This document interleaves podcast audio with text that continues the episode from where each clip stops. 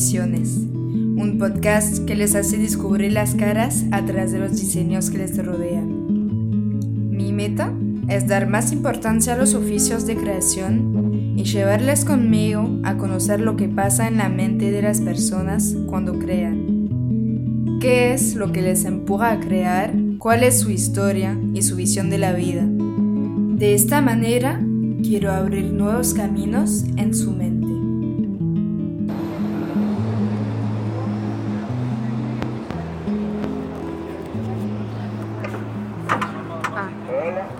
Hola.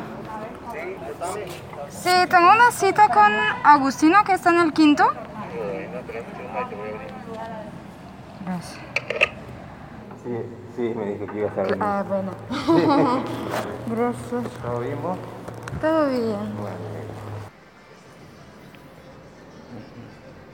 ¿Francesa sos? Sí. ¿Qué haces por estos lados? ¿Te gusta Por Argentina? Sí, me gusta Argentina, ¿Y sí. te quedaste? Y me quedé. Ah, bien. Así de fácil. Así nomás, no deciste me quedo acá y me quedo, ¿no? Bueno.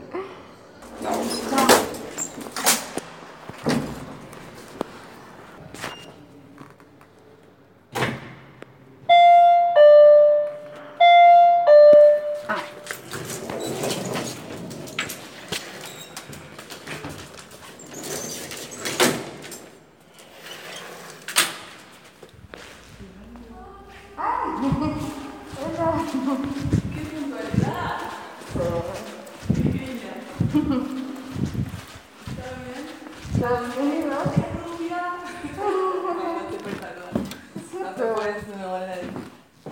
¿Cierto que lo de que sos rubia o que no se puede saludar? Ah, no, no, no, que soy rubia. O sea, que eras... No, ¿de qué? Perdón, no sé si No, no, que yo vi tu foto en tu Ah, no, no soy WhatsApp. rubia. Claro, y dije, es rubia. Como que te reconocí. Hoy vamos a escuchar a Agustina Arcos. Tiene el taller de AA en coordinación y es encuadernadora. Pasó por varias etapas en su vida antes de llegar a ese oficio y puede ser que le esperen otras. Ver a Agustina estuvo un poco como sentir pasar una bomba de energía que rellena todas tus dudas. Con ella hablamos de seguir un camino que nos guste, seguir sus deseos sin taparse los ojos. Porque hay dificultades. Pueden ser externas, como dificultades económicas, gubernamentales, sociales, etc. Pero pueden ser también trabas internas que uno se pone a sí mismo. Estamos preparados a ver las primeras, pero esas segundas son más difíciles a percibir y enfrentar. En este episodio abrimos la charla en esos temas. Les invito a descubrir el trabajo de Agustina en su Instagram AA en coordinación.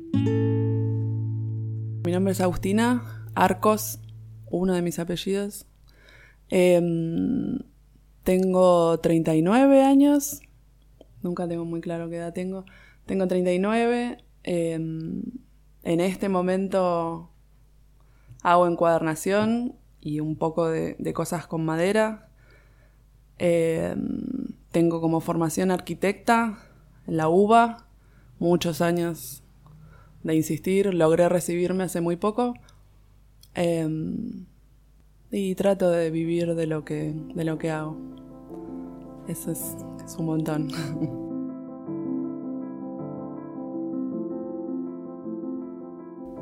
Eh, de chiquita, mm, no, no hacía cosas con el hacer, pero supongo que cosas con el hacer.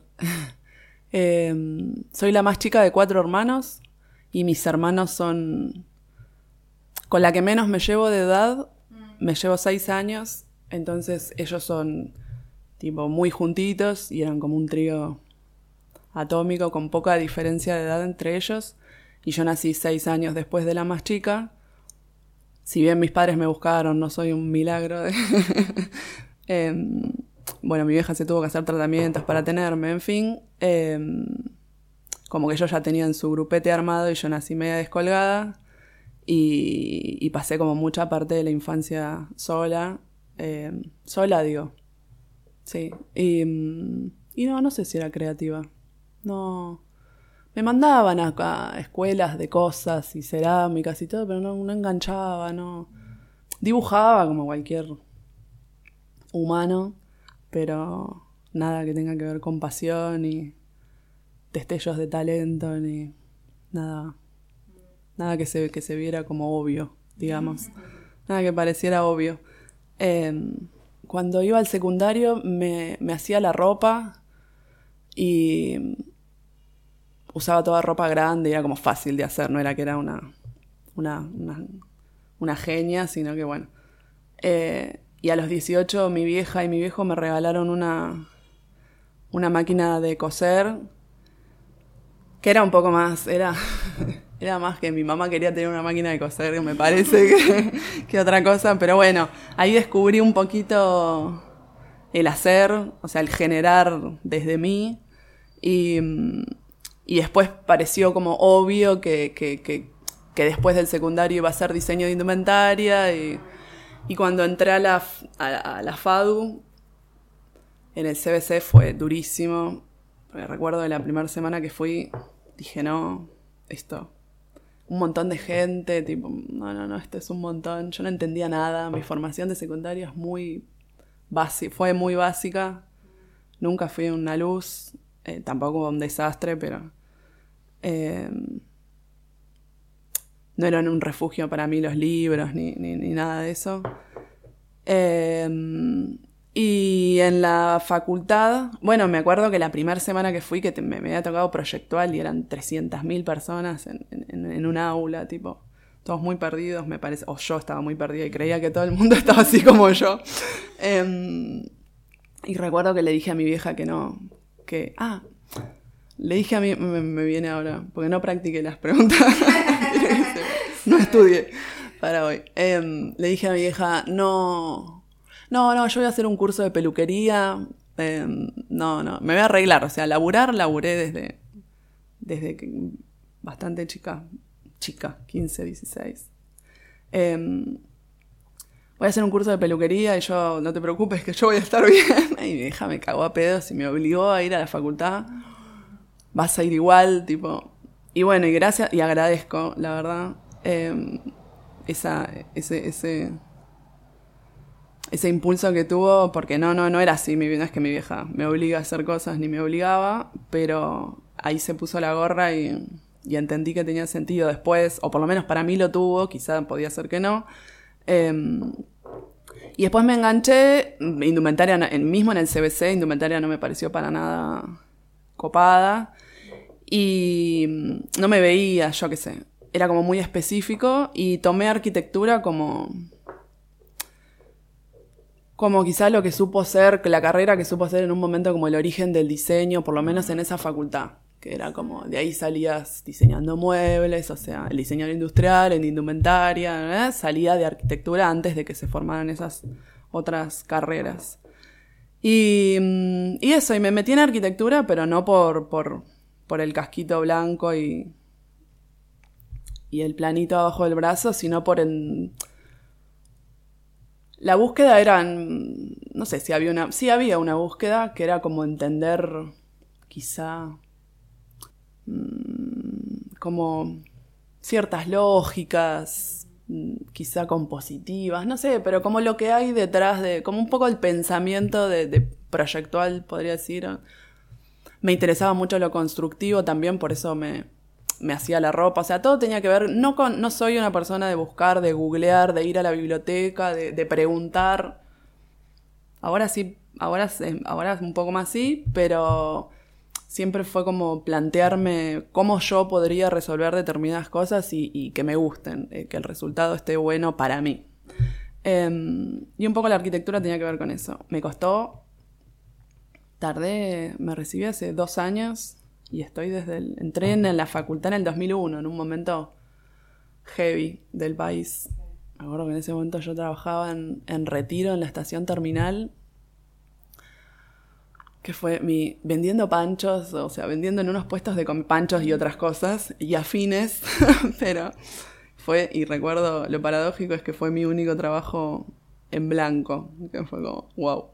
Así que un poco cuenta mi historia. Eh, nada, era un momento heavy del país. Eh, así que bueno, durante toda mi carrera, el tiempo que yo estuve, nu- nunca fue lo principal, si bien más arquitectura es una carrera que te ocupa mucho la mente, eh, estás ahí como con, te está ocupando la memoria RAM del cerebro, un montón, es- tiene una carga, para mí por lo menos, tenía una carga muy grande.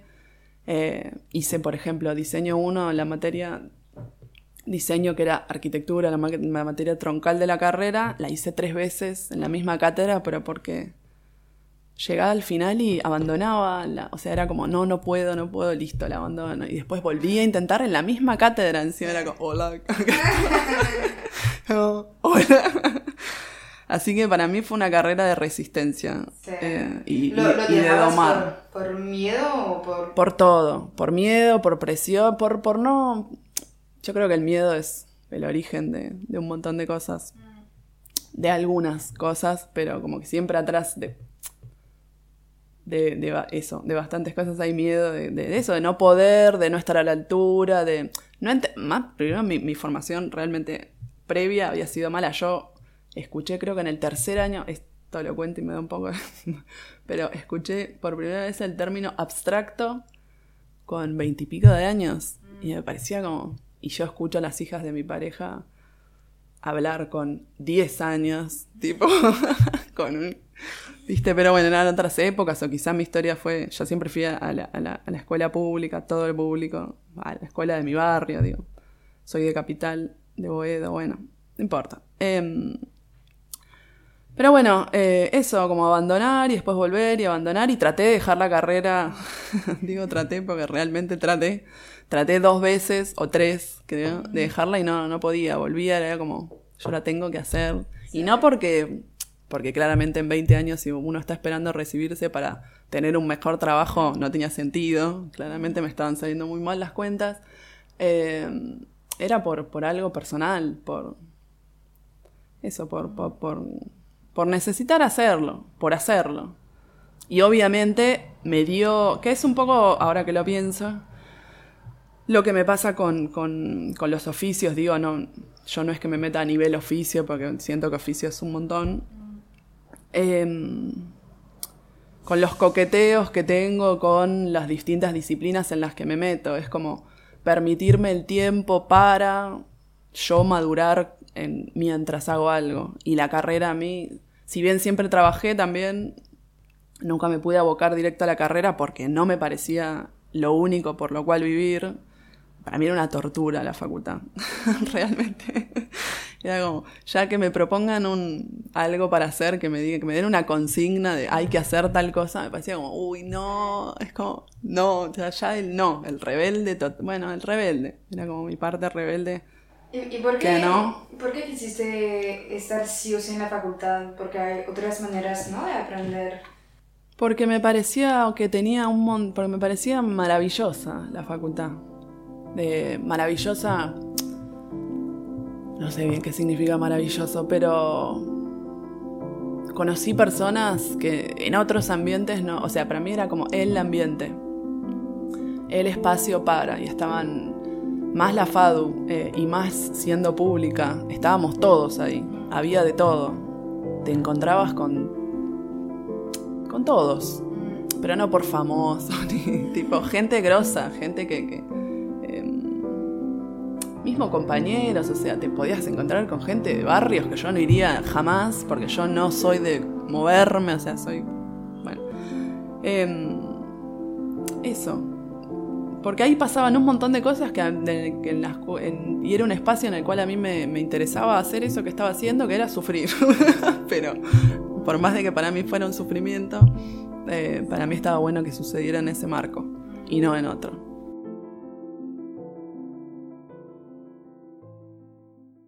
El camino al hacer, porque no arrancó con encuadernación, fue que conocí a un pibe que ahí en diseño, en la primera vez que, es una de las primeras, la primera vez que hice diseño, em, conocí a Juan Pablo, le mandamos un beso, em, que él hacía, era herrero, era muy genio, es muy genio, vive todavía.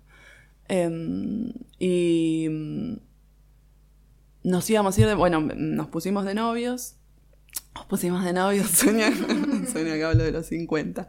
Em, nos íbamos a ir de vacaciones y me acuerdo que pintamos una casa, la casa de, no sé, mi cuñada, la mamá de mi cuñada, cualquiera. Pegamos un laburo, digamos, pintamos las paredes de una casa, conseguimos plata trabajando y él hacía mm, una de sus betas artísticas era hacer artesanías con alambre y con...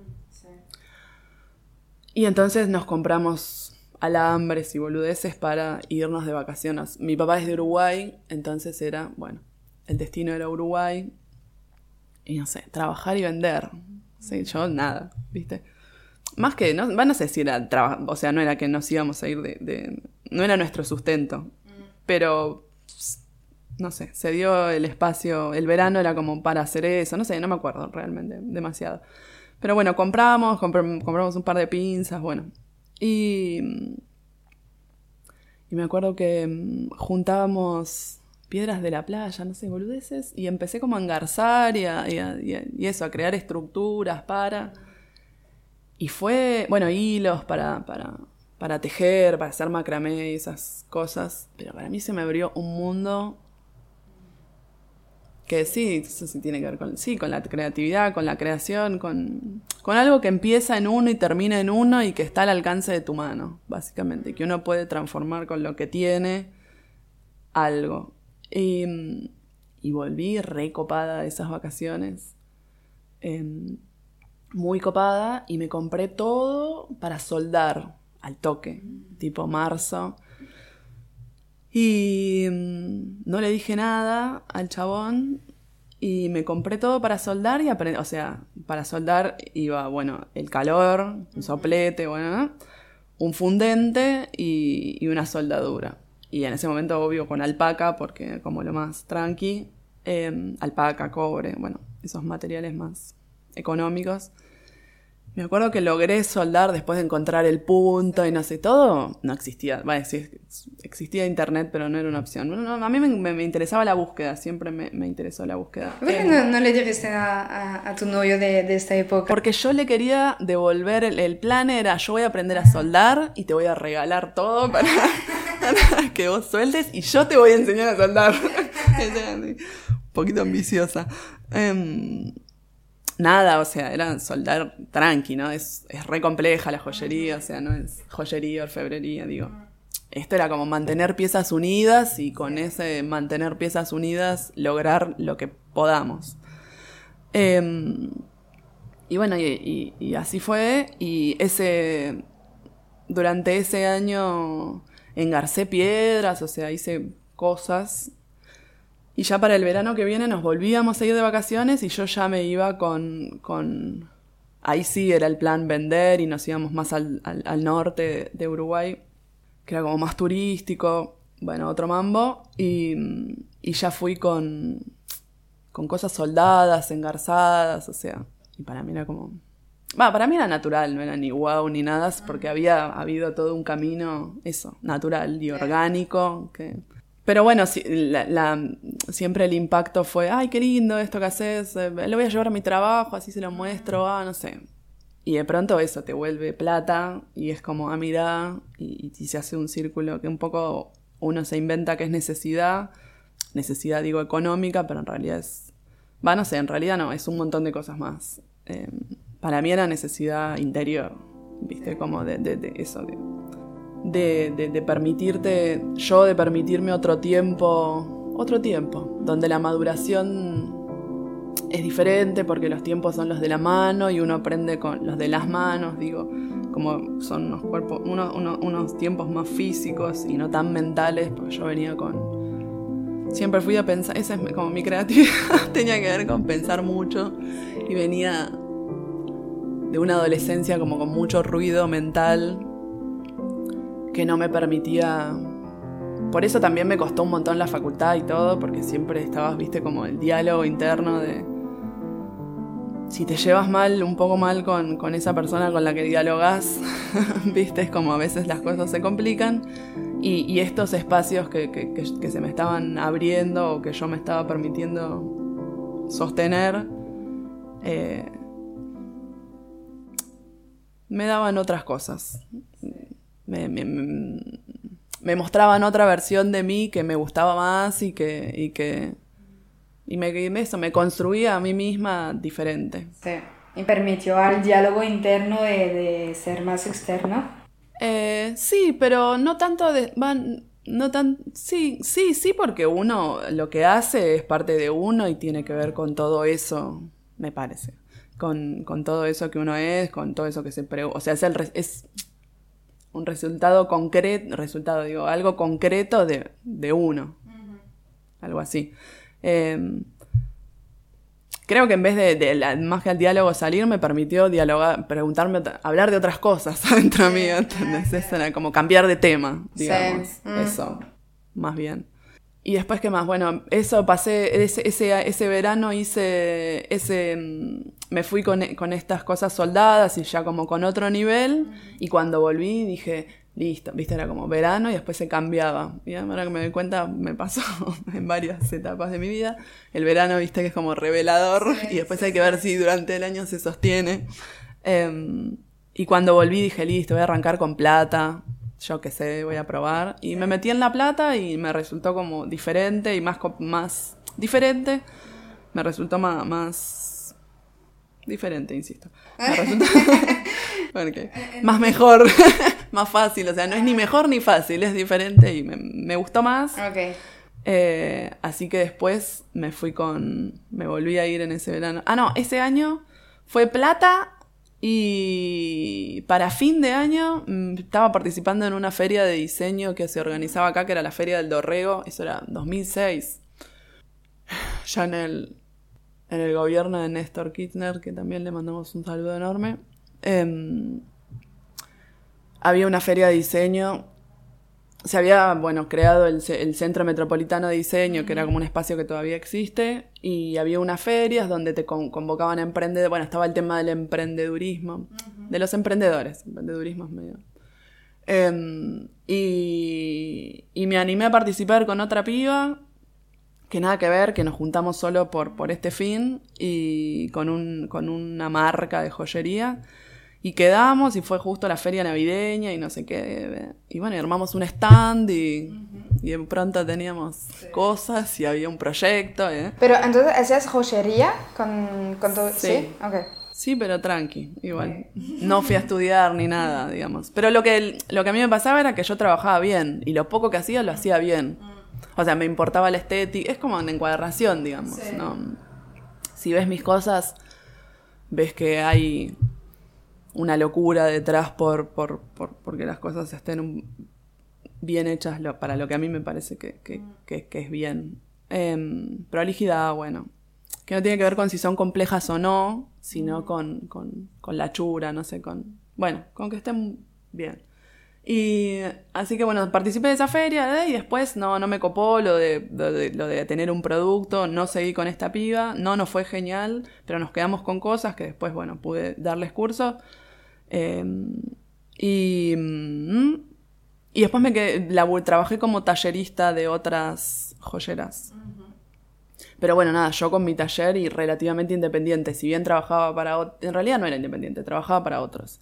Y paralelamente trabajaba en una, ahora me acuerdo, trabajaba en una marca que, que, que diseña, que hacía billutería y yo les diseñaba cosas. Pero bueno, nada, cositas. ¿Y después qué pasó? Eh, después trabajé con una arquitecta, más llegado, bueno, eh, y con joyería estuve, ponerle cinco años. Trabajé con una, mientras tanto trabajaba con una arquitecta, pero lo, siempre la, la, la sensación de trabajar en relación de dependencia era como terrible. Porque esto, otra vez como con la facultad, ¿viste? No me gustaba que me si bien trabajaba, cumplía todo. No, en realidad no es que no me gusta lo que me lo que me, lo que me digan lo que tengo que hacer. No me gusta trabajar y que me paguen poco, básicamente. Para ser honesto.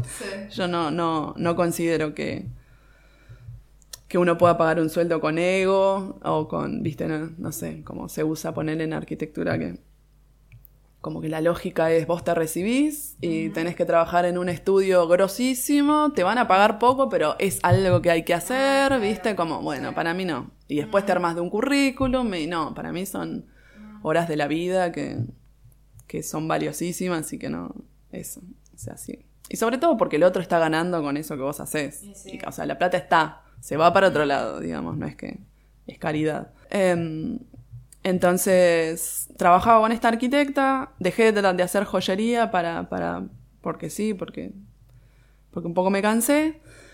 Y, y después casualmente en- entré en la encuadernación por una compañera de la facultad, que era compañera de diseño también, y diseño es como la materia que te absorbe la vida, y por lo general en las entregas finales tenías que ir a vivir con tu compañero de grupo y, haces cosas así, me festejaban el cumpleaños en su casa, yo vivía con sus padres, era como raro. Pero bueno, fueron como dos meses súper intensos, y ella... em, apareció con unos cuadernos, esto no sé qué fecha era, 2010, 2011, ponele. Apareció con unos cuadernos que había hecho ella y yo no podía creer que, o sea, yo nunca me había preguntado de dónde venían los libros, ni... Pero no podía creer que... Nada, era como un cambio completo de materialidad. Yo igual estaba muy... Yo era como la reina de la maqueta en la facultad, todo con pincel. Era medio joyería, viste, como todo mezclado. todo con pincita, viste, todo cortaba los alambres con sierrita. Bueno, las varillas con sierritas, toda una obsesión loquísima.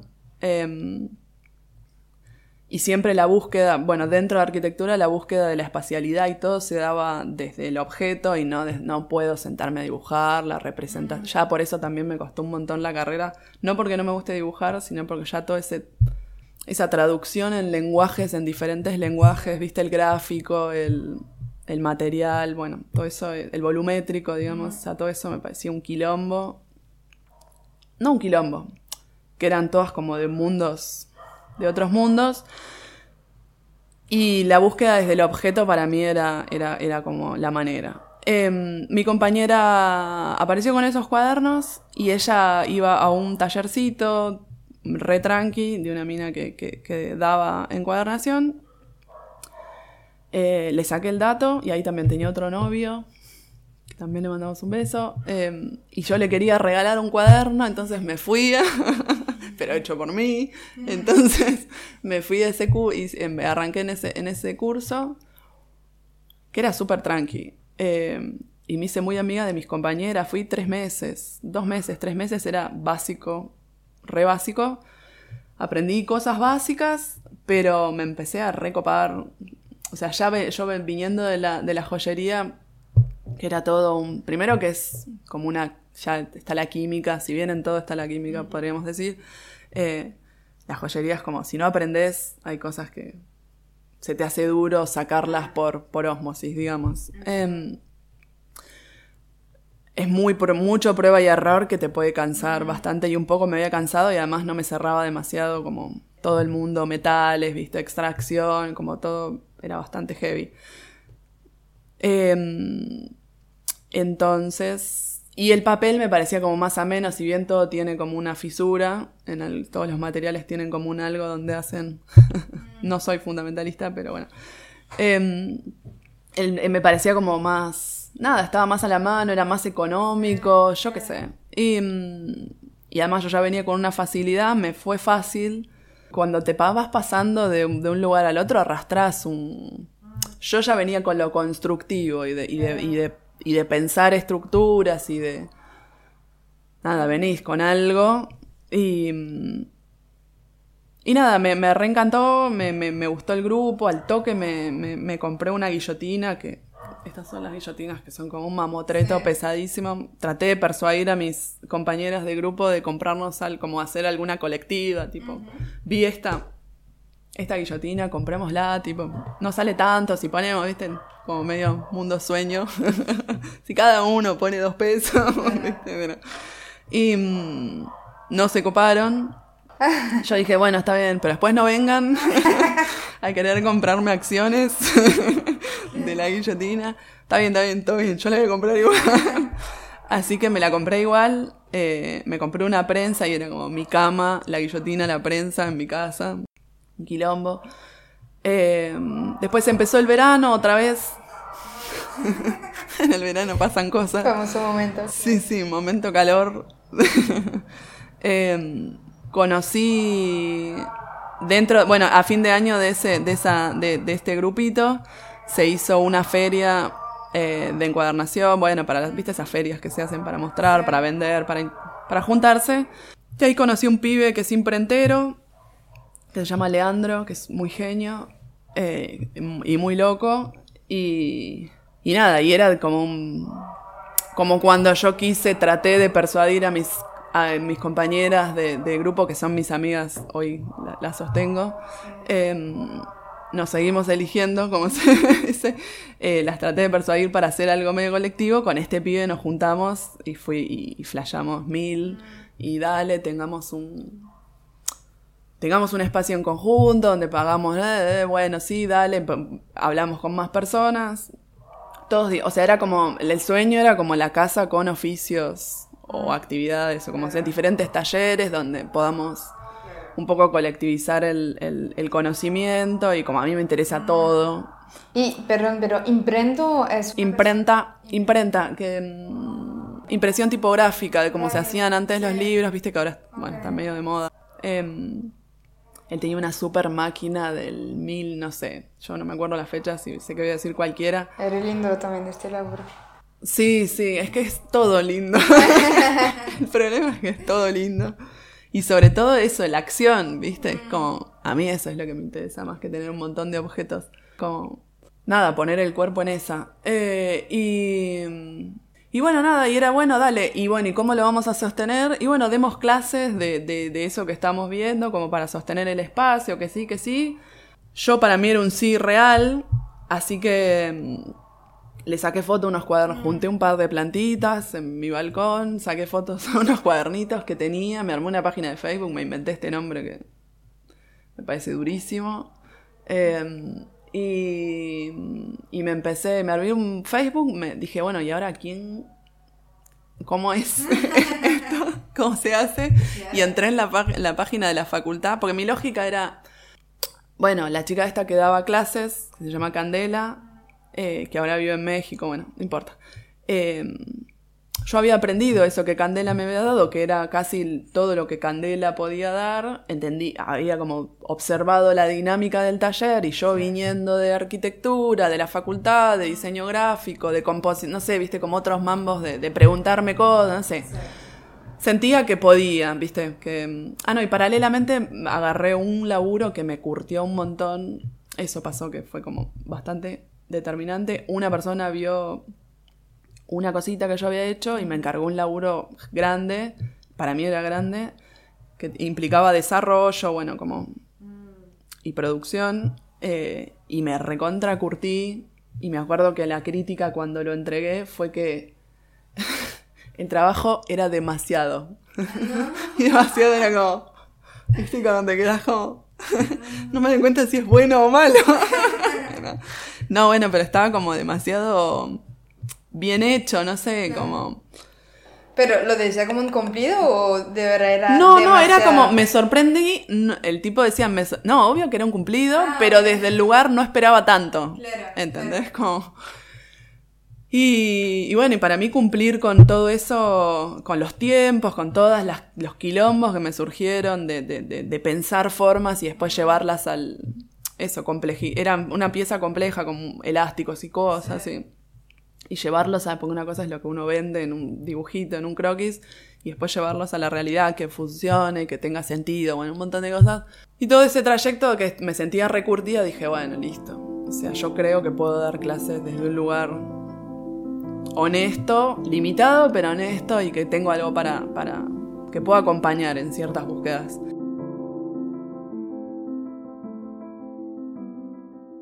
Entonces dije, bueno, me abrí el Facebook y dije, ¿y ahora cómo se hace? Em, y entré a la página de la FADU y empecé a sumar chicas, cualquiera, media asesina serial, eh, chicas de diseño gráfico. Y me la. chicas y chicos, no me acuerdo. Eh, y le empecé a hablar a cada una de esas personas, tipo si le interesaba, y cuando era un no, no, no- densa, cuando veía un interés, bueno.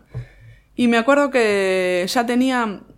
eh, no sé, ponele que había planteado tres horarios, bueno, ya tenía los cupos completos, no sé, tres horarios con tres personas, ponele, no sé, cualquiera. O lo mínimo para arrancar. Y ya tenía las personas, pero no tenía el espacio porque al final eso no había no se había encausado porque había empezado el año y todos volvieron a su vida real. y para mí esta era mi vida real. Yo quería que esa fuera mi vida real. Quería dejar a la arquitecta con la que laburaba porque la típica, eso que te conté, mucha responsabilidad por, por poca paga. Eh, y, además me, me, pesaba un montón, yo me preocupaba mucho, era como otra vez, viste, la cabeza muy sobrecargada, que después repercutía en lo físico, viste, todo ese mambo que empieza como... Bueno, y... Mm, y nada, y mi vieja entendió que yo vivía con mi mamá. Entendió que era real, eso que, que... Y dijo, bueno, listo, si querés te desocupamos este cuarto y te armás el taller acá hasta que, bueno, encuentres otro lugar porque plata me iba a empezar a entrar porque se suponía que funcionaba. Y yo sabía que era cuestión de tiempo, un poco, tenía como la confianza de que de que si se eso, que si se habilitaba a poner a prueba eso, iba a pasar naturalmente. Y, mm, y bueno, eso, arranqué en marzo en mi casa, además estuvo bueno porque eh, que yo copara esa parte de la casa hizo que, que, que, mi vieja comprara, no sé, que se compraran otros muebles para el living, hubo como un movimiento que estuvo bueno, que como que movió la energía, en las, dinámicas en mi casa y, estuvo bueno para todos, o para todas. Eh, y y después uno de los alumnos que vino fue Mariano, que es hoy día mi mejor amigo. Y ya la primer clase volvió a pasar esto que, pasó con Leandro, que fue como eso, ¿viste? Empezar, no sé, pegamos onda y fue como, bueno, listo. Al principio de la clase, nada, empezamos haciendo un cuaderno y a la tarde ya era, bueno, listo, vamos a tener un taller. el mundo de la emoción. Y, él tenía una oficina acá en el Barolo y después de la clase vinimos a su oficina. Él en ese momento estaba editando unos libros de, bueno, de cosas, de biología. Em, y por eso era que quería aprender a encuadernar, pero bueno, él pretendía tener un editorial, bueno. Y, y, nada, y reflotó el asunto del taller y eso era para, no sé, mitad de año, julio, ponele. Y, bueno, y se empezó como a reactivar ese asunto. Eh, volví a convocar a, las personas que habían querido estar en el verano o que, o que fingieron interés, quienes dijeron estar interesados. Las volví a convocar y, y, para ver si les interesaba y al final solo fuimos Erika, Mariano y yo. Erika era compañera de, de este grupo de encuadernación en el que yo arranqué que no quiso comprarse la guillotina conmigo, bueno, ahora me empezó a decir que sí. Ella quería tener una imprenta y, yo también, comprarnos una máquina imprenta. Eh, y bueno, así que empezamos la búsqueda de la... Bueno, yo empecé en la búsqueda de la máquina imprenta, ¿verdad? Y en la búsqueda del taller, y el imaginario del taller era como un local a la calle con persianas donde uno levanta, no sé, sí, era como, bueno, nunca encontré ese espacio. Y Mariano me decía, alquilate una oficina en el Barolo, que no sé qué. Y para mí, oficina era como. Eh, y además estaba el asunto de la máquina imprenta, que si bien no pesan 30 toneladas, tienen como una. Bueno, por lo menos la que yo conocía como que era esta de Leandro, era como un mamotreto gigante. Eh, eh, ¿Y qué pasó con esas dos personas? O sea, ¿están contigo vivas. acá? No. Ah, vivas. ambas. Eh, no, no, no. Sí, no, no. Pero bueno, en el medio yo estoy acá. Hace, arrancamos acá hace nueve años. Mariano duró un mes, pobre. Pero bueno, Mariano me dice, va, llama, no sé qué, listo, llamo. Resultó que, primero, lo primero que pregunté es, ¿puedo subir una imprenta por el ascensor? Sí, podés subir una imprenta, acá se suben máquinas, se suben cajas de seguridad re pesadas, o sea, está todo bien, los puedes subir, listo, ok, voy a verlo. Eh, vine a verlo y me mostraron, me mostraron unos gigantes arriba. Llamé un día y, tenían tres para mostrarme y cuando vine al otro día ya tenían dos. O sea, en ese momento se ve que la cosa volaba. No estaban caros los alquileres, bueno, estaba bueno. Eh, vine con Erika, vimos este y fue como, listo, lo ceñé en ese momento. O sea, no era mi imaginario de oficina tradicional me gustó la luz, bueno, era chiquito, no importa, me cerró. Eh, y que es este y la oficina de al lado tiene un Dale. balcón, bueno. Y mm, ¿cómo se llama? Eh, y bueno, y arrancamos. eh, Mariano duró poquito. Y con Erika estuvimos, no sé, no recuerdo cuánto. Bueno, compramos la máquina imprenta, todo. Todo Sí. eso fue real, fue como otra aventura. Todo eso sucedió y, y estuve, estuvimos encerrados acá como... Bueno, desde, en octubre firmó, o sea, ese marzo yo arranqué dando clases en mi casa y en octubre firmé acá y firmé yo porque era Sí. como, si bien estaba con otras personas, yo me quiero asegurar de que esto lo voy a poder seguir teniendo, Claro. pase lo que pase, este espacio lo voy a poder seguir comandando. em, y, y además era quien había conseguido la garantía, no era que era un plan macabro, sino que, bueno, se había dado así, porque era la que más, yo creo que era como la que la que más quería y más creía en el, bueno, en el asunto.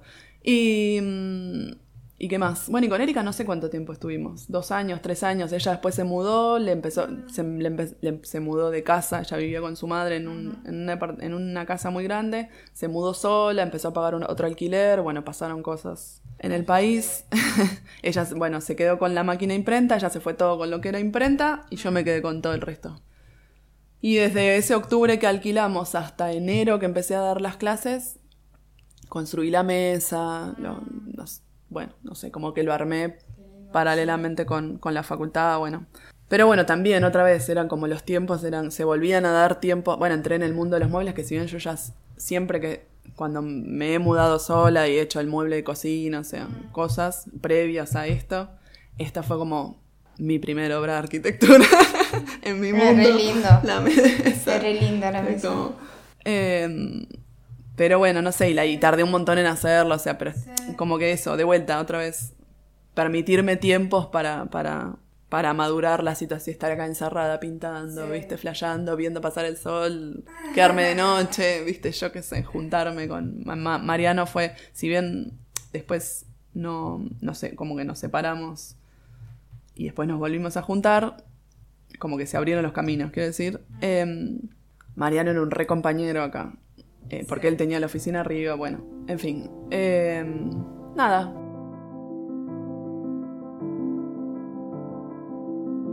Eh, te, te puedo preguntar algo Sí, porque claro. eh, me parece que estás mucho con la- las emociones, ¿no? Como que cuando sientes algo, como que vas de una, de lo que... Ah, de tipo parece. visión. Claro. Sí, no estoy, Y- soy. Sí, perdón. Sí, sos. Y, mm, y nada, yo sé que yo soy un, un poco así también, capaz impulsiva cuando me gusta algo. Y siempre me dijeron como, no, pero pensarlo bien antes de hacer esto. Y entonces me, me bloqueé muchas veces a hacer cosas que capaz me iba a gustar mucho después. Y, y nada, vos, vos qué, qué piensas, o sea, cómo lo, no sé si ya lo viviste, tener personas así alrededor que, que te dicen de, no, pero pensarlo bien, no, no seas como con la emoción, en la impulsión y no sé, ¿qué piensas acerca de esto? Muchas cosas. Eh, pienso que... Primero que para que las cosas sucedan, sea lo que sea, hay que poner el cuerpo. Y por más de que uno, uno puede armar grupo, o sea, eso, para que las cosas sucedan hay que poner energía detrás, las cosas no están hechas por arte de magia, digamos, o alguien que las hizo o alguienes que, que, que las hicieron. Eh, digo por esto de armar grupos y, y, no sé qué. Eh, después, siempre, o sea, lo que puedan opinar, yo no soy mucho de contar, creo. Bueno, me, me acordaba mientras te contaba, cuando, esto, cuando te dije, mi mamá me, se dio cuenta de que era en serio. Era porque me acordaba, no, yo a mi vieja le decía- a mi vieja sí, porque vivía con ella. Me dan bueno, esta, esta sensación de, de- de encon- encontrar un laburo, darme cuenta que era un perno, para el- en, lo de retiro duré tres minutos. O sea, porque era entrar a ese trabajo, retiro a la estación terminal, Sí, sí, bien, sí. estamos en tema. no, además ya estar en una estación terminal es una energía horrenda. horrenda, digo, hay demasiado flujo, solo se va la energía. Nadie está para permanecer en un lugar así. O sea, no se puede construir absolutamente nada, ningún tipo de vínculo, porque todo el mundo está corriendo porque se le va el bondi, básicamente. Em, y siempre era, uy, con este laburo, ¿no? ¿Qué hago para, para poder irme de acá? Siempre estar como planeando la fuga, ¿entendés? ¿Cómo hago? Y siempre teniendo que trabajar o teniendo en mi mente la, la, la idea de que yo tenía que trabajar, no sé, porque me gustaba, porque no sé.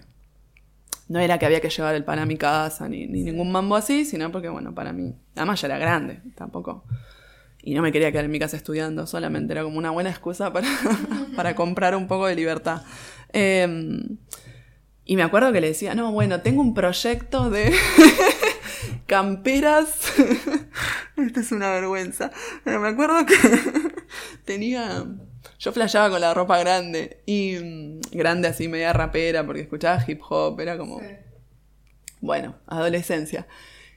Y esto sí era en la adolescencia, era en la secundaria. Em, y tenía un sillón que para mí estaba relleno, para mí, porque nunca abrí ningún almohadón, que estaba relleno de plumas de ganso. Dije, voy a hacer camperas de pluma y van a estar, bueno, sé, el diseño, Sarasa. Ah, era cuando me hacía la ropa. Bueno, nada, flasheaba y me acuerdo que me compré tela, no sé, era como... Y todo ponía eh, ahorros míos, era, no era que metía inversionistas que después me querían matar. Em, o pedía prestado, pero bueno, después devolvía, no era que... Y mm, me acuerdo que después fue como muy cercano a ya meterme en ese mundo, ir y ver que el almohadón era como espuma y este tipo pedacitos de espuma y tres plumas, viste, boludeces, pero yo le iba muy... Y después nada, te das cuenta que uno tiene que tomar ciertos recaudos o hacerse todas las preguntas incómodas eh, respecto de una idea, un deseo o lo que sea, viste, es como qué espalda tenés para poder responder, qué cosas están en juego. Em, pero nada, nada reemplaza a ponerlo a prueba y sobre todo cuando hay un grupo, o sea, es, es esto, otra vez, dar el espacio o generar el espacio para que las cosas sucedan. Suceden o no suceden después, porque está en el mazo, bueno, ponerle Mariano, duró un mes. Un mes es una manera de decir, quizá dos, quizá tres, no me acuerdo, pero no un año, no tres. Y, listo, y los jugadores se van acomodando y, cada uno hace lo que... Es que no puedo, yo me doy cuenta que así como yo no me puedo forzar a hacer cosas, no porque esté en contra del esfuerzo, sino de cosas que realmente no quiero, uno no puede tampoco forzar con el entusiasmo de un discurso, de que a vos te recierra esto que te estoy diciendo, pero después las cosas no se dan, y está bien que no se den, porque si se dan, se van a dar por los personajes que realmente se crean esa historia que, van a poder hacer eh, que esa historia sea posible o después, bueno, pasarán cosas, pero eh, las voluntades no, no, se compran, ¿viste? Como que no... Porque está el esfuerzo de cada uno y si el otro no tiene ganas de hacer las cosas, no las va a hacer. y listo, y no hay tu tía, ¿viste? Em, y bueno, eso. Y así vas como mutando y, viendo dónde te sentís. Y bueno, después dejándote guiar por, por, por si estás bien o estás mal. Mm. O sea, si te gusta o no te gusta, si te la bancás o no te la bancás. Sí. Pero, ¿y, no te parece que como das, o sea, en este caso, das energía a la nada? Como que si empiezas algo y que después te paras y empiezas otra, otra cosa y después te paras. Es que no es a la nada, porque te estás construyendo. o sea, la idea es no poner todo en riesgo, no poner todo de una, en, siempre tener una espalda, porque cuando te metes en el, en, en, este, en el mundo del, del, del, emprendimiento, de la apuesta, si te va mal, viste, yo qué sé. Y no es que estoy a favor del, del, estudio de mercado, viste, yo como que esas cosas no las... No, no, no, no las entiendo, no me parece, no me parece que sea la única opción. No, para mí no existe la receta, pero tampoco hacerse el boludo porque te queda cómodo flashear que te va a ir re joya y es como una novela linda. Eh, porque también corres el riesgo de frustrarte y quizá tu idea y tu, no tu idea, tu, tu como tu voluntad, tu necesidad de, hacer eso es más importante que... Está bueno cuidarla, a eso voy, porque también está bueno cuidar las intenciones, ¿entendés? Eh, encontrar el momento. Hay que ser un poquito, no sé si inteligente, pero no hacerse el boludo, ¿viste? Como, porque hay gente que eso, se cuenta una historia que, ¿viste? Es como Disney. Después existen los agentes externos, las cosas que no esperabas, la cuarentena, Macri, ¿entendés? Cosas.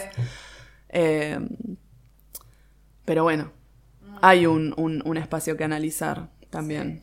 No es todo, ¿viste? Yo qué sé, aleatorio. Hay cosas mensurables, cuentas que hacer, yo qué sé. Yo también a mí lo que me ayudó eh, a, a- a tirarme a la pileta, porque no fue una receta como 2 más 2, eh, fue que mi viejo, cuando yo trabajaba con, con esta arquitecta, eh, mi viejo vive en Uruguay, se fue a vivir cuando yo tenía 12 años, y, bueno, le agarró así como un rapto de, de la voy a ayudar con su carrera, y me fue a buscar a, este, este trabajo, y me dijo, ¿cuánto te queda de carrera? Yo no sé cuánto iba ya. Realmente. No sé cuánto iba. Eh, 10 años, ponele, es una carrera que se supone que son 5 o 6, no sé. Eh, y me quedan 3 años en un mundo, ¿viste? He hecho Excel de... ¿Viste? Cuando, si yo curso 70 horas, ¿viste? Me recibo en 20 minutos. Cosas completamente inviables para mí.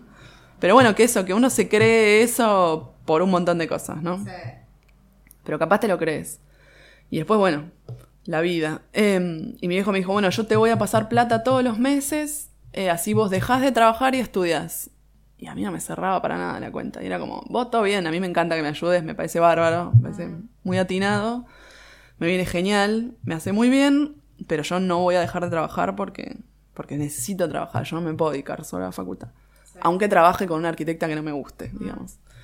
Em, y él no sabía de mis, de mis planes de las camperas o de, de mis planes de fuga, digamos, de, de- de incomodidad en, en ciertos espacios. O sea, no, no, no. No es una persona con quien yo hable demasiado, ni, ni creo que.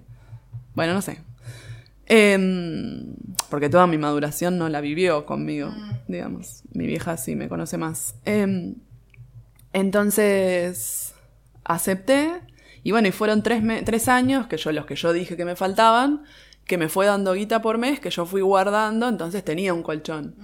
Viste, como para decir, bueno, me compro esto, pero nu- nunca me la deliré la plata, eh, siempre fui bastante austera. Y, y para mí la herramienta era como donde siempre se invirtió sin pensar, sin pensar no, pensando, pero sin dolor de estómago, eran herramientas. Por el potencial que... Y para mí era como, no se venden las herramientas, porque nunca se van a pagar el valor que... Pero bueno, em, no, e- esa, esa- ese pensamiento lo cambié en estos últimos, este último año, pero bueno, em, bueno, y bueno, eso también me permitió jugar, o sea, jugar con una tranquilidad diferente, pero bueno, igual a- desde que arranqué pude vivir de esto sin necesidad de recurrir a ahorros, salvo, bueno, la maternidad, y Macri, la maternidad, y, en fin, pandemia. Eh, bueno, obviamente no terminé la facultad en tres años, mi viejo pasando, que cumplieron los tres años, dijo, listo, hasta acá llegó mi, yo estoy cumpliendo. Eh, se habló mucho del tema. Eh, él cumplió y yo, bueno, cumplí a mi, a mi manera. Eh, ¿Respondí tu pregunta? Más Sí. o menos.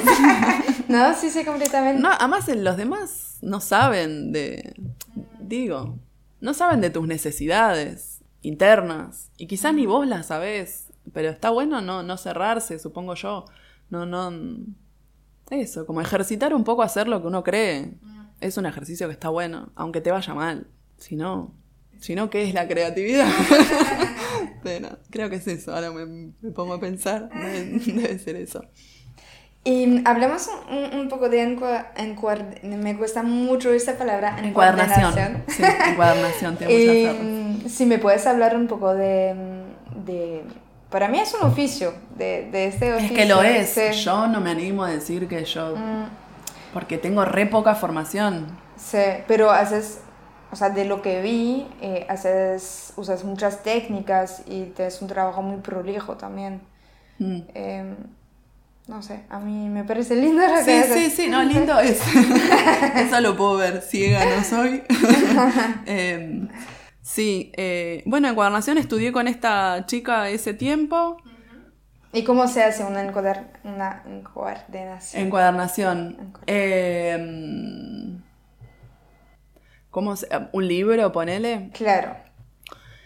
Y mm, el- los libros están compuestos por eh, sus hojas, que según la estructura, bueno, es- eh, uno tendría que pensar en cómo están vinculados ese, ese contenido, que puede ser un, un libro con contenido, puede ser en blanco o puede ser un álbum de fotos, no sé, algo que después uno le vaya a agregar cosas. Eh, yo, por la facultad, supongo yo, por todo lo que me, lo que me hizo en el cerebro la facultad, eh, lo pienso desde el vínculo, desde los vínculos. Y creo que todo el resto de las cosas también. Eh, eso, cómo, cómo están vinculadas, cómo son los movimientos, eh, cómo son las estructuras que, que, que acompañan esos movimientos que nosotros pretendemos dentro de, de la encuadernación. Yo la, la vivo, la vivo así, la- la- que no, no sería como te lo supongo yo que no sería como te lo explicaría otra, otra encuadernadora o otro encuadernador. Eh, pero bueno, están compuestos de un contenido y después tienen su, su protección, que son sus tapas. Y requiere de un movimiento. eh, digo porque después estudié un poquitito, fui a, a aprender con... Me metí con un poquito y he escuchado cosas... No sé, una vez fui a una charla de una mina que creo que era francesa, muy genia ella, eh, y, y ella estaba dentro del mundo de la restauración y, bueno, y comentaba que, ciertas técnicas eh, de cómo se hacían antes las cosas hacían, por ejemplo, que los libros tuvieran mala apertura, que fueran difíciles de leer, cosas que a mí, desde mi abordaje transversal, me parece una locura. ¿Entendés? Como, o sea, es como olvidarse del origen del objeto, de para, del para qué, ¿entendés? Es como, ¿cómo? O sea, pero todo el devenir de el dorador que te pone las letras en dorado y que para que las letras en dorado sean fáciles de aplicar, eh, el lomo tiene que, la estructura y el lomo tiene que estar muy rígido, entonces finalmente el libro no se abre. ¿Entendés? Entonces es como, viste, el humano es como extraño. entonces, mi abordaje era, bueno, listo, nada, que se pueda abrir, viste, como... Y, y, y nada, y me enseñaron un par de técnicas que me hacen pensar en cosas y, y voy resolviendo, yo qué sé, no sé. Después si se parte de, de- por ejemplo, para mí se dividen en, si se parte, si el contenido está, es, el contenido digo, las hojas, los pliegos que, que, que componen el interior de la encuadernación, si es un pliego que se, valga la redundancia, que se va a plegar al centro y se va a doblar, o son hojas sueltas. Bueno, ahí se dividen las aguas en, en la, en las estructuras y en la apertura y en todo esto que te comentaba. Em, después, bueno, las tapas que lo protegen y, y qué más. Para Pero mí no me- es y me parece que, más. ah, Yo hago ah, muchas cajas, eso Sí. capaz. Haces muchas cajas también, ¿no? Hago cajas y también lo que me pasó, lo que hace que yo tenga esa... Bueno, porque acá no tengo nada, porque todo lo que... Todo no, no lo llegué a fotografiar todo, porque siempre trabajo muy a contrarreloj, soy muy enquilombada con el tiempo, siempre estoy como en el límite, siempre cumplo bien, pero como sufriendo, no hay que olvidarse de sufrir, si no, no tiene gracia, como el, ta- el tango en el, en el oficio. Eh, y no llegué a fotografiar todo, pero no, no, no tengo cosas que, salvo algunas cosas que me sirven de ejemplo para las clases, pero no, no, no me he quedado con cosas. Em, trabajo con muchos artistas y con... Como que me dediqué, encontré mi, mi mundito, fueron como las cosas especiales, específicas, que por no tener, a mi entender, una formación tan dura, ni tan, ni muy, muy, ni tan, tan, porque no tengo demasiada formación, al no estar como encasillada en las cosas se hacen así, tener un pensamiento más amplio, esto de cuestionarme estructuras y de proponer y de, y de todo eso, me permite abordar los, abordar lo- los problemas, entre comillas, o los deseos de, de las necesidades eh, de otra manera. Eh, entonces, bueno, viene un artista que dice, o sea, yo me considero que hago soportes, soportes, para que, no sé, vaya un grabado, vaya, no sé, tengo un montón de hojas, ponele, te dicen, "Se- tengo láminas que no se pueden coser eh, y que quiero que estén en diferentes como categorías y bueno, entonces vos tenés que hacer, no sé, bandejas o no sé. Pero se tiene que poder sacar y poder poner porque es mi portfolio y yo le meto, no sé, cosas. Em, requerimientos. Em, y también la facultad me dio como una manera de, de- de- de ver y de, y de- y de hablar, un lenguaje, viste, que, que la gente parece que como que cree que sabes de cosas y te- nada, y, y- y- y podés eso como... Y además estuve medio en el ámbito, tu- tuve... eh, estuve en el ámbito de- de- del arte y, de artistas y, y un poco, no sé, me siento bastante afín. Em, Pero me parece también que tu trabajo, me vas a decir si es cierto o no, Chan. pero que como que te adaptas mucho a, a lo que quiere transmitir el libro, ¿no? O- es que sí, Sí. Y sí, porque, y más si trabajas con artistas, porque yo no va mi nombre en la obra, a mí no me conoce nadie. No, es, el tipo te cuenta, el tipo, digo, el artista te cuenta algo y vos tenés que interpretar, tenés que hacerle una devolución, proponerle algo. Em, pero lo que importa es lo que quiere contar el artista, supongo yo. Y un poco en encuadernación artística, que yo no hago, bueno, no sé. Porque viste que están como los mundos encasillados de, de la encuadernación y, y yo a veces me, me da como... Quiero ser delicada en cierto, viste, cosas que nombro porque siento que, que sé que las estoy nombrando mal o que quizás, no, no sé, a otro le resuena de otra cosa. Eh, pero bueno, dentro de la encuadernación, a la encuadernación artística es eso, es como agarrar una obra, ponerle una obra literaria, pero el encuadernador que la está tomando propone esto, cómo contar con, con, con esta cubierta, con estas tapas, con, con- un estuche, con una caja, eh, como la, la obra de la obra sería. Eh, yo no sé si, si hago la obra de la obra, trato de hacer un soporte y que, que el tipo que, que- que lo, que lo trae esté contento, que funcione, que y dentro de mis posibilidades siempre, porque por, por una cuestión lógica.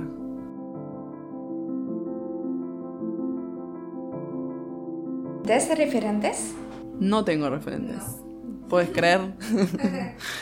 Eh, no, no tengo referentes. O sea, no. Soy re poco.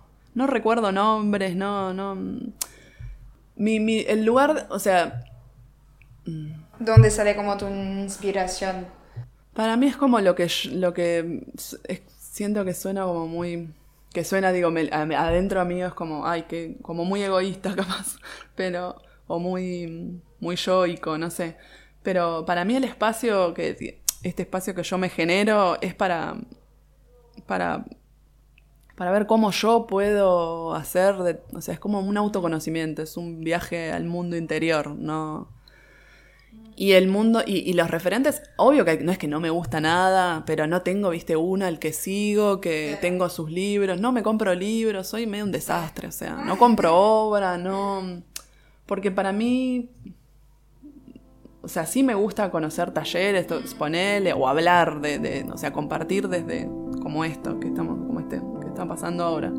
Em, pero entiendo que las, las soluciones o, o- o lo que para otro fue una solución, yo no soy esa persona. En- Entonces yo trato de hacer lo que para mí es una, y más con mis herramientas, con mis, viste que acá, acá en Argentina no tenés la herramienta del no sé qué, viste, y como yo, bueno, eso es como, es más diagonal el, el meterse en el asunto de, con lo que hay. Y desde mí, es bastante, es bastante, bastante yo, yo, yo. y por eso también me gusta estar sola en, en el taller, ¿no? Como que es muy yo. Re pesada. Pero sí me gustan otras cosas. Pero ponele, no voy a muestras, no. Soy. Pero no sé, para mí es como súper íntimo. Y es muy personal. Y para mí lo valioso es eso, como el camino de, de eso, que el otro sabe lo que pasó para hacer eso y después el objeto es un objeto. Como que es anecdótico, me parece.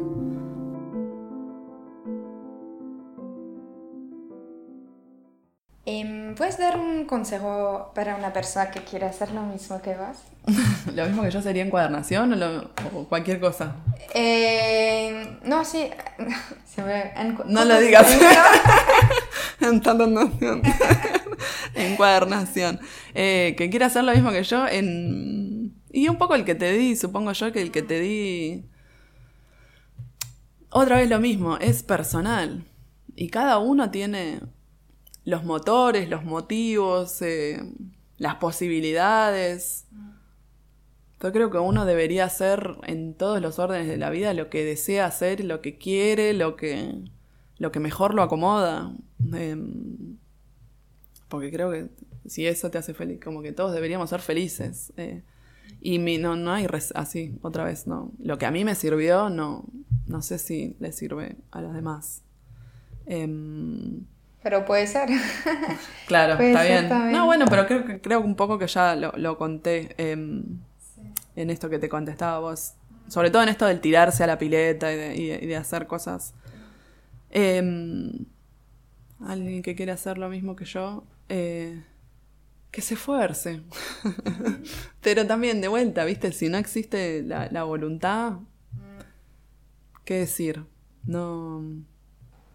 Perdón, pero no. ¿Todo, todo bien? Siempre, está- o sea, a mí los que yo doy clases y, y si bien soy bastante jodida, como me hincho mucho las pelotas fácil y soy como muy, pero, pero a la vez eh, acompaño y, y no me gusta que se rindan a la primera, digamos, es como, dale, o sea, a mí no me gusta la gente que se hace la boluda, digamos, es como, dale, pero no te das cuenta que te quedó mal, ¿entendés? Es como, a mí no me gusta eso. Si la otra persona se conforma, está bien, pero hay veces hay muchas, hay motivos como eh, solapados de por qué uno se conforma. Y si el motivo es porque cree que no puede dar más, y capaz te estás equivocando. Hay gente que realmente se conforma con... Se conforma, se conforma no, no es una manera de decir. de- de- no, es- no lo quiero decir mal, en el mal sentido, sino que le alcanza, no, conform- no por conformidad, sino que tiene el ojo en otra cosa, ¿viste? Yo qué sé. Que realmente no le importa, no están sus intereses ahí y está perfecto y es súper válido. Pero después a mí me pasa como, como, como profe o como sea que se diga, que cuando las cosas quizá tienen que ver con la creatividad o, con otras cosas también, eh, es mucha la autoexigencia, ¿viste? Como querer que te quede re bien y, querer que... Entonces la gente viene como... Yo da- daba unos talleres que eran intensivos, que, mm, que eran los domingos y que venías todo el día, de 10 de la mañana a 7 de la tarde, era como una locura y te ibas con un cuaderno, comías, era medio, medio programa de televisión la cosa. Como con, bueno, yo qué sé. Era medio, medio loco. Un día con, ¿viste? Agustina. Eh, y venían seis personas y se armaban grupos recopados. eh, pero para mí mm, estaba bueno rápidamente desarticular mecanismos de como de traba, ¿viste? Traba en el sentido de, uy, no, como, como de tensión, ¿viste? Cuando uno pone la tensión en... Y, y una de mis, de, de- de- de mis frases de chistes, porque yo uso mucho el chiste eh, para poder decir cosas, para poder hacerme la boluda y decir todo lo que pienso. em, era como, esto no es la paz mundial, esto es un cuaderno y lo estás haciendo por primera vez. Digo, no estás cambiando el mundo, no, esto no tiene que ver con el amor, ¿viste? Yo qué sé, no es un hijo, ¿no? Nada, es la, además es la primera vez que lo haces. O sea, relajémonos y, ¿viste? Como...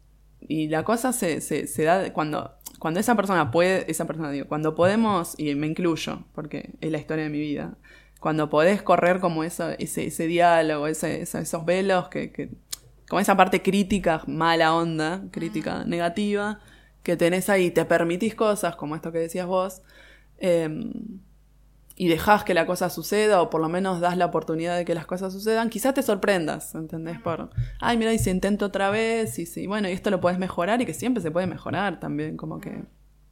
Pero bueno, permitirse, yo no es que no me equivoco, me la pifio un montón laburando, porque uno le saca la foto al producto final, ¿viste? En el medio, quilombo, yo qué sé. Y además siempre es como, ¿y cómo no me di cuenta? Era obvio que siempre le pifen medidas o cosas así, o me mando cagadas chanchas, digamos. tipo manchada, cosas manchadas, pero no me permito entregar algo manchado, no me permito entregar algo que no cierre, que no, viste, si es una caja, no sé, algo que no funcione. Es eso. Y listo, y me quedo y lo hago de nuevo y porque porque sí. Yo qué sé. Porque a mí me hace bien, porque no me deja tranquila, sino además eso, si vos la gente que entrega los trabajos mal, sea cual sea, no se resuelve en el momento en el que uno lo está entregando y el otro lo agarró, no se dio cuenta y se fue. ¿Entendés? Y ahí listo. Mm, hice el trabajo bien. No, no, le hiciste mal, el otro quizás no lo vio, ¿entendés? Como que. Como la de zafar o hacerse el boludo otra vez. Es como, no, para mí no está bueno. Si yo sé que está mal, aunque no lo vea nadie, aunque el otro sea ciego, ¿entendés? Tipo, o que no le importe. Para mí está mal hecho y me pagaron por algo que yo dije que iba a estar bien hecho y porque además ven tu trabajo y es como esperan más o menos lo mismo, digamos. Eh, sé eso, como ser honesto con uno. Y después, por ende, con el resto de los humanos. Por lógica, digamos.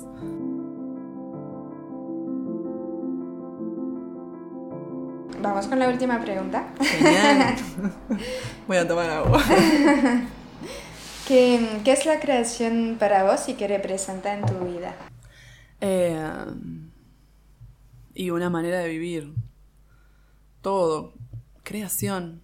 Eh, igual a mí me suena como creación como hacer cosas geniales, ¿viste? Como... y no lo tomo por ahí yo, porque tampoco me creo genial. Eh, para mí creación es, es, tener un pensamiento creativo, como ser flexible, eh, buscar alternativas.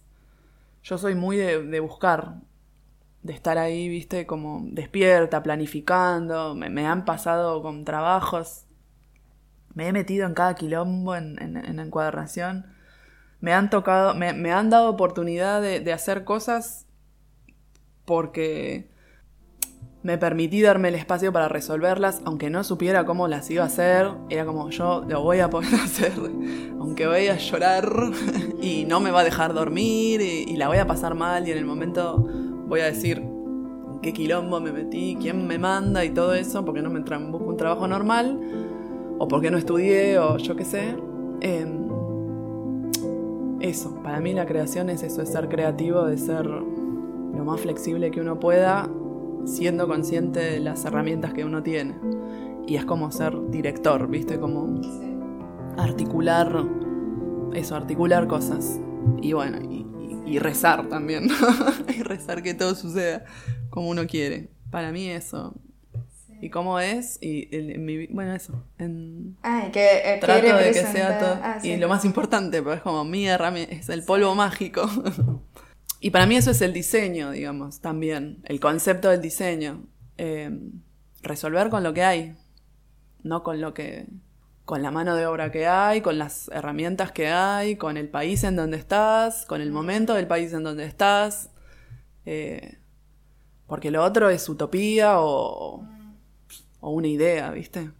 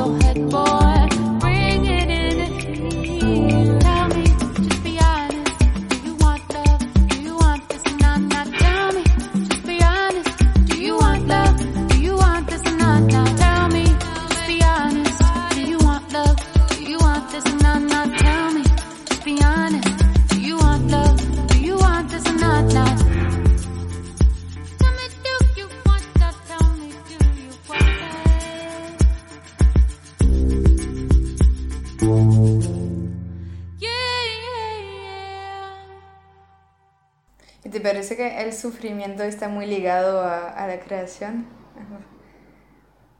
Y mm, sí, a mí... Porque hablas me mucho de, de para, claro, de para terminar algo que siempre estás como sufriendo de lo que dices. Y es que... Sí, para mí sí, está, el sufrimiento está en todos los aspectos. En el sentido de que... mm, Cuando las cosas se te complican, quisieras que las cosas fueran simples. Después, cuando pudiste sortear esas complicaciones y, y lograste dar vuelta al el asunto y la cosa te quedó como querías y quizá te quedó mejor de lo que esperabas y la clienta o el cliente está súper contento, tenés más, ganás más que si te hubieses quitado ese peso. Pero uno en el momento no quiere sufrir. Sí, sí, sí. Y eso te pasa con el amor, te pasa con los hijos, te pasa con, no sé, con los amigos. Cuando la cosa te sale mal, listo, ay no, saca, sáquenme de acá, quiero estar, no sé. ¿Entendés? Pero bueno, después te das cuenta que las cosas, no sé, o te, o te aprendes a tomarte mejor las cosas o a sufrir menos. Sí. Yo digo sufrir porque, no sé, me, me gusta nombrar como co- sentimientos más elementales, como, o más, no sé, básicos. No, sí, entiendo. Sí, sí, sí. No, muchas gracias. De nada. Mm. Dios. Qué impresión. Muchas gracias por su escucha. Para descubrir las fotos detrás de la entrevista, pueden ir a verlas en la cuenta Instagram Visiones Podcast o en la página internet visionesdeargentina.com. Nos vemos la próxima.